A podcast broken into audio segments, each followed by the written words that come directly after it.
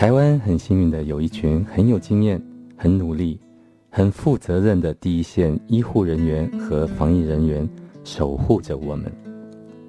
加上防疫指挥中心积极的指挥调度，让台湾人民在这次疫情期间，相对于世界其他各地，少了很多死亡和确诊的案例。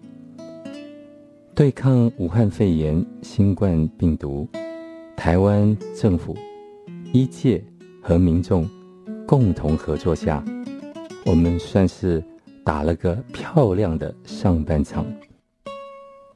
人家说患难见真情，待会儿跟大家分享取自人民网的一则故事，我们来感受一下当事人的心情。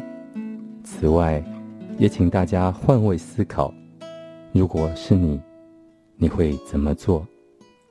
故事一：一月二十三号凌晨两点，武汉市民手机上跳出一则讯息：离汉通道暂时关闭。这个让很多武汉市民忐忑不安，是走还是留？武汉市民柳安辗转反侧，彻夜难眠。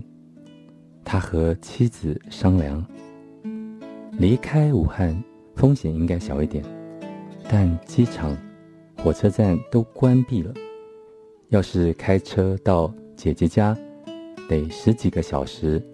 爸爸妈妈年纪大了，怎么经得起折腾啊？太太就说。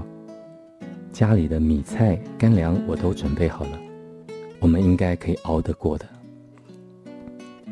在重重的顾虑和相互确认后，柳安说：“就在武汉待着吧，咱们不走。”虽然这么说，但他心里始终悬着，千万不要有事啊！